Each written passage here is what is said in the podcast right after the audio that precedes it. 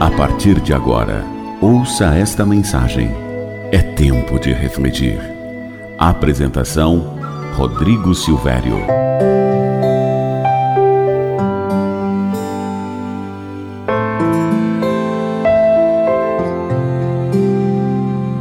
Olá para você que me ouve, tudo bem?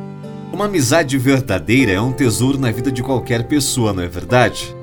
E Deus coloca os verdadeiros amigos na nossa vida para serem uma bênção e para nos ajudarem a caminhar com o Senhor.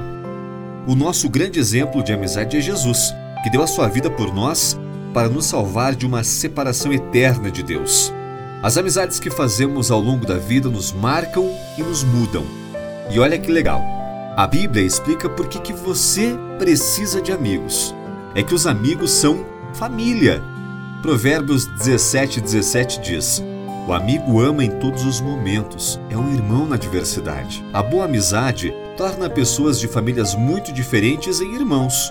Nos momentos mais difíceis, o laço da amizade se torna tão forte como os laços de sangue. Segundo ponto é que a amizade expressa o amor de Deus.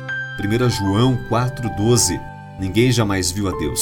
Se amarmos uns aos outros, Deus permanece em nós e o seu amor está aperfeiçoado em nós. A amizade ela foi criada por Deus. O amor de amigo reflete o amor de Jesus, que nos chama seus amigos. Um outro ponto, e o terceiro, é que o amigo verdadeiro vale ouro. Provérbios 18, 24. Quem tem muitos amigos pode chegar à ruína, mas existe amigo mais apegado que um irmão. Deixa eu te falar. Nem todos os amigos são amigos de verdade, mas a verdadeira amizade é para a vida. O bom amigo ama em todas as circunstâncias. O quarto ponto é que amigos se ajudam. Eclesiastes 4:10.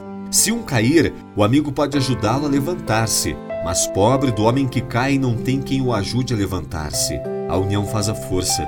Amigos trabalham em equipe, ajudam uns aos outros nas dificuldades. O quinto ponto é que a amizade faz crescer. Provérbios 27 17 diz: Assim como o ferro afia o ferro, o homem afia o seu companheiro. Os amigos nos ajudam a ficar mais preparados para enfrentar o mundo. Amigos trocam ideias, aprendem coisas novas juntos e se encorajam. Agora me responda: quem são os seus amigos? Você os tem? Se sim, agradeça a Deus por ele. Se você não tem, está na hora de rever conceitos. Pense nisso. Grande abraço e que Deus te abençoe. Tempo de refletir.